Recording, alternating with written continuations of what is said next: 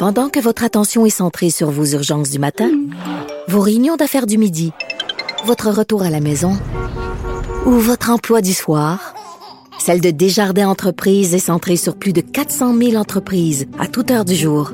Grâce à notre connaissance des secteurs d'activité et à notre accompagnement spécialisé, nous aidons les entrepreneurs à relever chaque défi pour qu'ils puissent rester centrés sur ce qui compte, le développement de leur entreprise.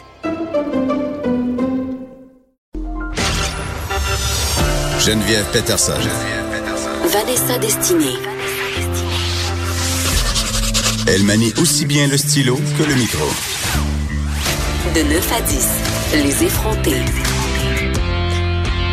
De retour aux effrontés, cette fois avec Baptiste Zapirin, qui va rebondir euh, sur euh, la, la discussion que j'avais avec Madeleine Pilote Côté concernant l'état des routes. Je vous rappelle que c'est un dossier du Journal de Montréal qui s'appelle Nos routes en déroute. C'est ça. Il y en a Excellent titre, je tiens à le rappeler, sans aucune once de sarcasme, vraiment.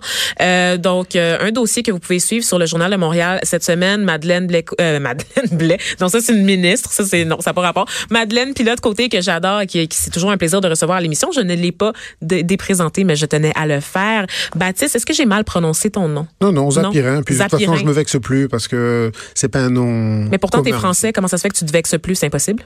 Mais parce que maintenant, maintenant, je suis, j'ai le passeport canadien aussi. Ah, alors, je, commence un peu à hein. quitter le. T'es un assimilé? Je suis assimilé. Je suis assimilé. comprends, je comprends. Baptiste, Mais ça- si tu veux, je peux, je peux m'énerver. Non, ben non, Non? Ça, on va on va te prendre comme ça. Je suis déjà assez craqué pour deux, fait que on, on va pas on va pas pousser ça plus loin.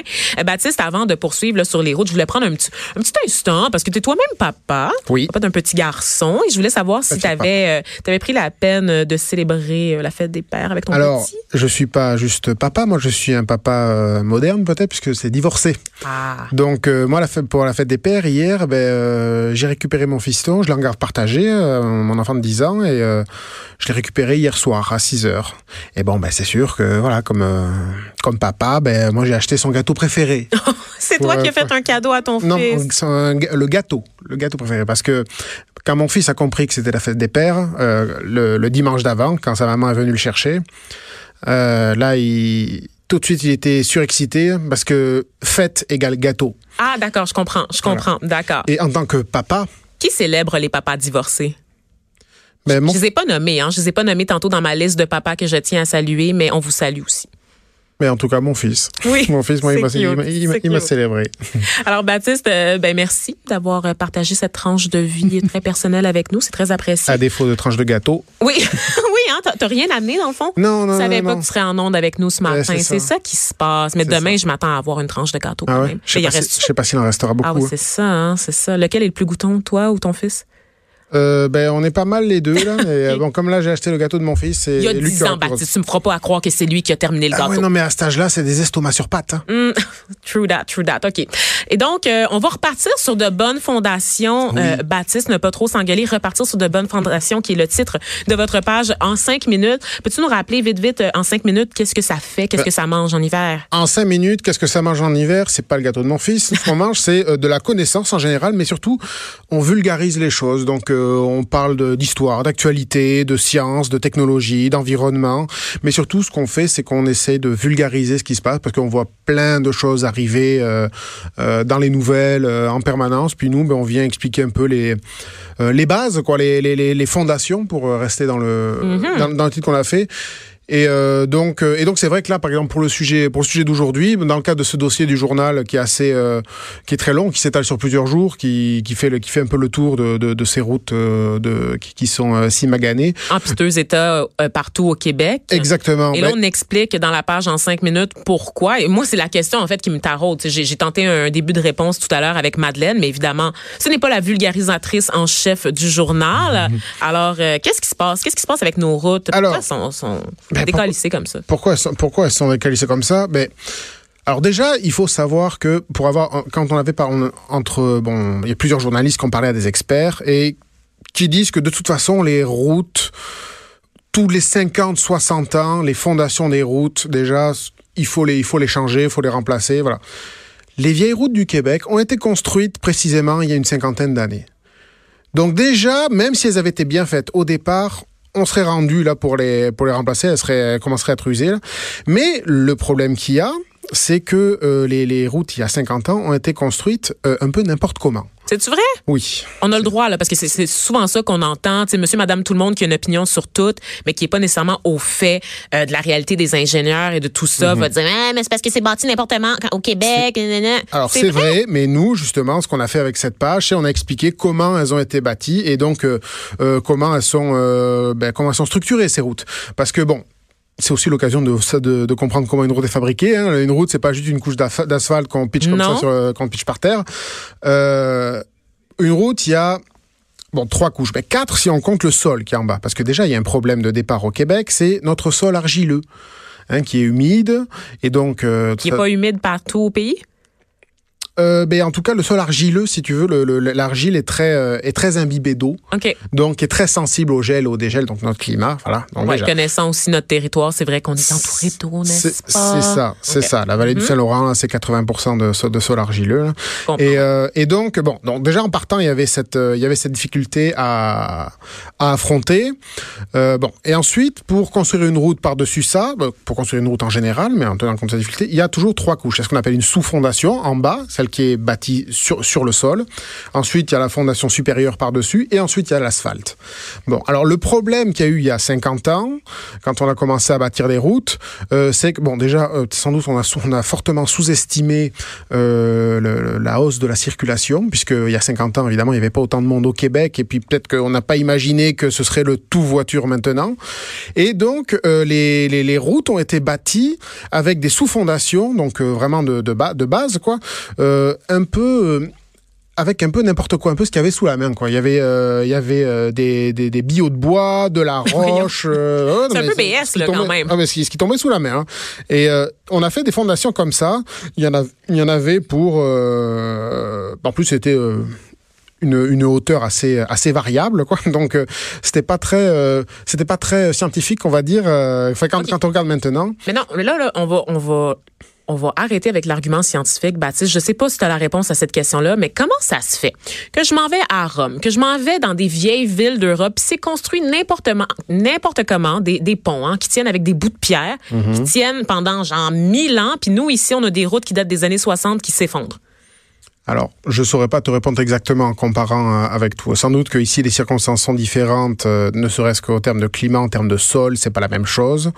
Euh, peut-être que, alors, je veux pas m'avancer, hein, mais peut-être que aussi tout simplement le- on n'avait pas les, les, les, les mêmes compétences euh, à l'époque ou la population n'était pas euh, à la même quantité. Alors peut-être qu'on a sous on a sous-estimé euh, les euh, les problèmes, euh, les, pro- les problèmes à venir. hein. C'est peut-être enfin, peut-être un ensemble de choses. Ça, je saurais pas te dire exactement qu'est-ce qui se passait dans la tête C'est des sûr que la, température puis le climat, ça aide pas, là, on s'en Mhm. doute, là, mais mon Dieu, que c'est décourageant pareil de voir que des vieilles routes construites par des gens qui se promenaient en gougoune tiennent encore le coup. C'est ça. Mais la, par contre, la bonne nouvelle, mais on, on peut, on peut d'expli- d'expliquer euh, comment c'est sûr, fait. Mais la, sûr. bo- mais la bonne nouvelle, c'est que maintenant, on fait ça correctement. Ouais, ouais. Donc ça, déjà, voilà, on est quand même pas, euh, c'est- c'est- on a quand même tiré le son de tout ça. le pot des fleurs. C'est ça. Et donc voilà. Donc pour en revenir donc à donc la première couche qui est sous le sol, on a cette sous-fondation donc, donc, qui est euh, qui est pas étanche, hein, comme elle a été construite un peu avec du matériau pas vraiment adapté à tout ça. C'est pas étanche, donc ça se fait contaminer par le sol argileux et cette humidité. Euh, cette euh, cette humidité vient aussi contaminer la couche du dessus, la fondation supérieure, euh, qui est euh, qui était faite avec du, du, du mauvais gravier, on va dire, donc qui n'était pas euh, vraiment adapté non plus. Euh, euh, et, euh, et ensuite, donc par-dessus tout ça, il y a cet asphalte. Euh, L'asphalte, c'est toujours à peu près le même qu'on utilise, un enrobé bitumineux, assez euh, assez visqueux, donc qui est assez souple et donc qui se qui se dilate et se contracte avec avec la température. Donc évidemment, ça fait des trous, donc ça laisse passer la précipitation. Bon, mais ça c'est correct tant que si en dessous les, les fondations sont étanches. Sauf que dans les vieilles routes, comme on l'a vu, c'était pas le cas. C'était pas fait. Et donc c'est pour ça que avec le temps, avec le temps, ben le- l'eau l'eau qui vient du dessus avec la pluie, la neige qui fond et euh, l'humidité qui vient du dessous par le par le sous-sol, bon bah ça a tout contaminé, ça a fait donc euh, ça a contaminé donc ensuite avec le dégel, ben, l'eau qui qui, qui s'est incrustée là-dedans a gonflé avec le gel, avec le dégel elle s'est mise à couler, mais ça a laissé des crevasses. Et donc c'est pour ça qu'ensuite les routes, les routes sont instables, bougent, elles perdent leur, elles perdent leur capacité aussi à, à soutenir, le, à soutenir la circulation. Et ça c'est tout l'aspect science encore une fois, mais si on regarde du point de vue social, sachant toute la corruption qu'il y a eu dans le milieu de la construction, sachant à quel point euh, nos contrats euh, étaient pas nécessairement donnés aux entreprises qui avaient le plus d'expertise, mais qui avaient surtout le plus de présence et d'enveloppe brune à distribuer, sachant aussi qu'on a cette règle au Québec du plus bas soumissionnaire pour les travaux publics. Certainement que Est-ce que ça, c'est pas aussi euh, une action directe qui a un impact sur la qualité de nos routes? Certainement que ça aide pas. Après, euh, en ce qui concerne nous, les, les, les recherches qu'on a fait au 5 minutes, je peux pas me prononcer là-dessus parce Ben que oui, c'est pas ce qu'on a cherché, mais c'est sûr que ça aide pas. Ben, je veux dire, le principe du plus bas soumissionnaire, peut-être qu'évidemment, il y a des soumissionnaires qui ont tourné les coins ronds, hein. donc euh, on Tu peut... penses, Baptiste? Ouais, ben, voilà. Ah ouais, hein? Euh, voilà. Je n'ai pas lu de rapport peur, qui le disait ouvertement, donc je peux qu'on pas, m'attende à la pas me sortie du prononcer. studio. Oui, c'est ça. Vanessa. Mais dis-moi, euh, donc tout ça est fort intéressant et pour La vrai- bonne, nou- la bonne nouvelle, Vanessa, c'est que maintenant, les routes, on sait les faire correctement et on les fait correctement depuis à peu près 2008. hein. Donc maintenant, on utilise des, des sous-fondations euh, solides, bien plus étanches, avec du matériel adapté, du gravier de sablière. On adapte, on adapte le, le- le- la, la- la hauteur de la sous-fondation en fonction de, de la sensibilité du sol. Euh, on utilise même des méthodes, ce sont des méthodes avant-gardistes pour pour euh, pour calculer. Avant-gardiste Oui, au. Québec, je C'est pensais jamais entendre ça. inspire- dont, dont s'inspire, attention Vanessa, dont s'inspirent certains pays scandinaves. Ben qui est un peu, hein, le, le- qui est un peu le monde supérieur, n'est-ce pas? Ben on le sait bien, l'élite, Voilà. le gratin mondial. Voilà. Alors, hein, le, le pays scandinave s'inspire des méthodes québécoises pour Ben, qu'un? pour mesurer, pour mesurer, pour savoir quelle, euh, à quelle pro- quelle- à quelle hauteur il faut, euh, à quelle profondeur il faut faire la, la, la Écoute, sous-fondation. Je suis tellement contente d'entendre ça à quelques jours de la fête nationale. Voici une raison pour laquelle célébrer, chers Québécois, nous sommes célébrés même jusqu'en Sca- Scandinavie. Voilà. Le plus meilleur pays du monde, c'est sûr. Écoute, euh, Baptiste, euh, c'est fort instructif tout ça, les pages en cinq minutes. Moi, je capote parce que euh, ça fait longtemps que j'écoute plus le bus magique et c'était ma seule source de vulgarisation scientifique jusque dans très tard dans ma vie. Et maintenant, j'ai découvert les pages en cinq minutes et ça me fait, ça me permet de comprendre des sujets très très complexes assez rapidement. Je sais que vous avez travaillé sur autre chose. Vous pouvez pas nécessairement, tu peux pas nécessairement en fait me parler euh, des projets qui sont à venir pour en cinq minutes parce que ça change, Ça tout, change le tout le temps, oui. Vous adaptez aussi à l'actualité pour pousser vos dossiers. Mais vous avez euh, vous avez proposé euh, quelques pages au cours des dernières semaines qui valent le détour. As-tu quelques minutes pour m'en parler? Euh, oui, ben, par exemple, on pourrait parler. C'est pas vraiment le choix de toute façon, Baptiste. Ouais, c'est ça, il faut, hein, euh, faut, faut, faut finir l'émission. si Ben, faut bien. Mais par exemple, la semaine dernière, tu vois, on a rebondi sur euh, l'annonce de Justin Trudeau qui avait annoncé euh, euh, que le Canada comptait bannir le plastique à usage unique euh, d'ici euh, 2021. Bon, ben nous, on a profité pour euh, se faire une petite série sur le, sur le plastique, comme ça, parce que ça nous fait plaisir. Oh mon Dieu, j'ai découvert qu'on mangeait l'équivalent d'une carte de crédit par semaine de plastique, nous les humains. Ah d'accord, la carte de plastique, la, je veux dire le- la carte de plastique en plastique, hein, ou tout ce que tu peux loader dans ta, carte- dans ta carte de, pla- dans ta carte de crédit? On parlera pas de mes cartes de crédit, euh, du contenu de mes cartes de crédit. J'aimerais qu'on reste vraiment sur la forme, s'il vous plaît. Donc, l'équivalent d'une carte de crédit qui est absorbée par les humains. Il fallait s'en douter. À un moment donné, quand on retrouve du plastique euh, partout dans les baleines, est-ce que j'ai bien dit baleine à la manière Québec? Ça, ça dépend, Je ça sais dépend on beaucoup de gens nous écoutent de Québec. J'espère que je vous fais pas, euh, je vous fais pas scier des oreilles à chaque fois que je dis le mot baleine. Mais Moi, je bref, peux rien ça- dire sur l'accent des gens. effectivement, effectivement. Euh, mais pour vrai, euh, non, ça, à, à la tonne de plastique qu'on retrouve dans nos océans, qu'on retrouve euh, dans, au- dans le corps des poissons, évidemment, c'est sûr que ça remonte la chaîne alimentaire puis que ça finit par arriver dans nos assiettes, si on le savait. Et forcément, si c'est dans nos assiettes, ben c'est en nous aussi. Ben, et c'est très choquant. Donc, qu'est-ce qu'il y a à dire sur le Les- plastique? Ben justement, on a, on a voulu parler des déchets parce qu'effectivement, c'est le principe du plastique à usage unique. C'est ça. Le problème, c'est que ça génère un déchet immédiat puisqu'on s'en sert une fois puis ensuite c'est balancé. Euh, et donc nous, on a voulu faire justement placer le contexte, c'est un peu ce qu'on fait en cinq minutes, puis euh, expliquer un peu euh, qu'est-ce que ça représente le, euh, les déchets en plastique hein, dans le monde, euh, la, la pollution des déchets plastiques. Euh, et donc voilà, on a fait un peu le topo sur terre et puis en mer. En mer, c'est euh, presque 9 millions de tonnes de déchets par an qui finissent qui finissent en mer. Et puis euh, Combien? 9 millions de tonnes de déchets par an. Je sais pas bien. Ça fait beaucoup. Mais attends, ça c'est en mer. que quelqu'un m'amène des activants, s'il vous plaît, en studio. Ça Et- va pas du tout. Et même un peu plus parce que je vais te donner un autre chiffre sur le nombre, la quantité totale de déchets plastiques accumulés depuis les années 50, depuis qu'on fabrique du plastique partout. 6 milliards de tonnes en tout depuis les années 50. Je peux pas gérer en ce moment. Voilà. Et le problème, évidemment, tout ça, ça se retrouve euh, dans les euh, dans, dans les déchetteries beaucoup.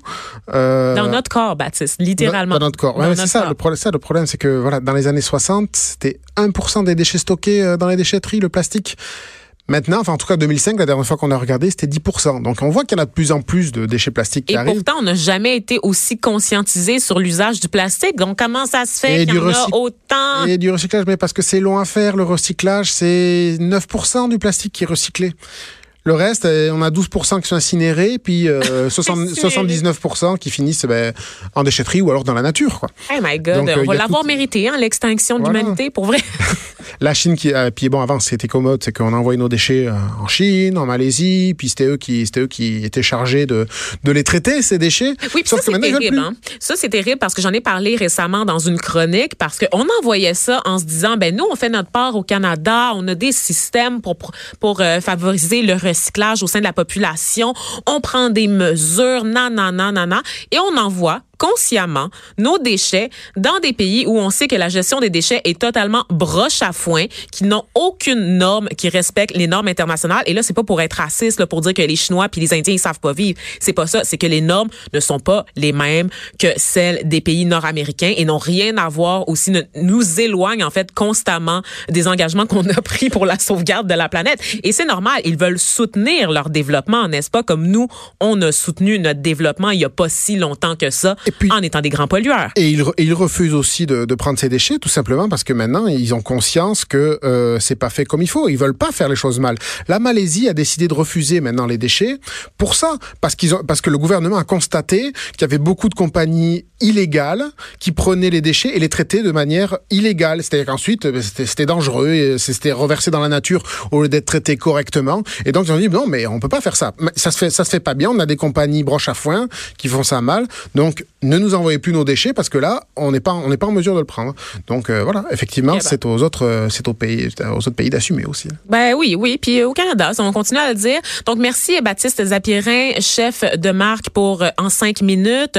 Merci aussi à Marie-Pierre Caillé, notre recherchiste qui m'a épaulé ce matin pour les actualités, et à Madeleine Pilote côté. J'ai eu, j'ai bien dit son nom cette fois-ci, euh, productrice de contenu pour le Journal de Montréal, humoriste à 16 heures aussi. M'a toujours pas fait de blague en ondes. J'attends, j'attends Madeleine. Donc, s'il vous plaît, prépare-toi à ta prochaine chronique. Je voulais saluer aussi Thomas Dallaire-Boudreau, recherchiste en régie avec nous, et Joanie Henry, metteuse en ondes, réalisatrice. Qu'est-ce que c'est ça, metteur en ondes? Moi, je dis toujours réalisatrice, qui est là pour m'épauler avec le son. Donc, ça va être une belle semaine aux effrontés. Je serai là demain avec vous aussi pour la suite des choses, avec une belle brochette d'invités toujours.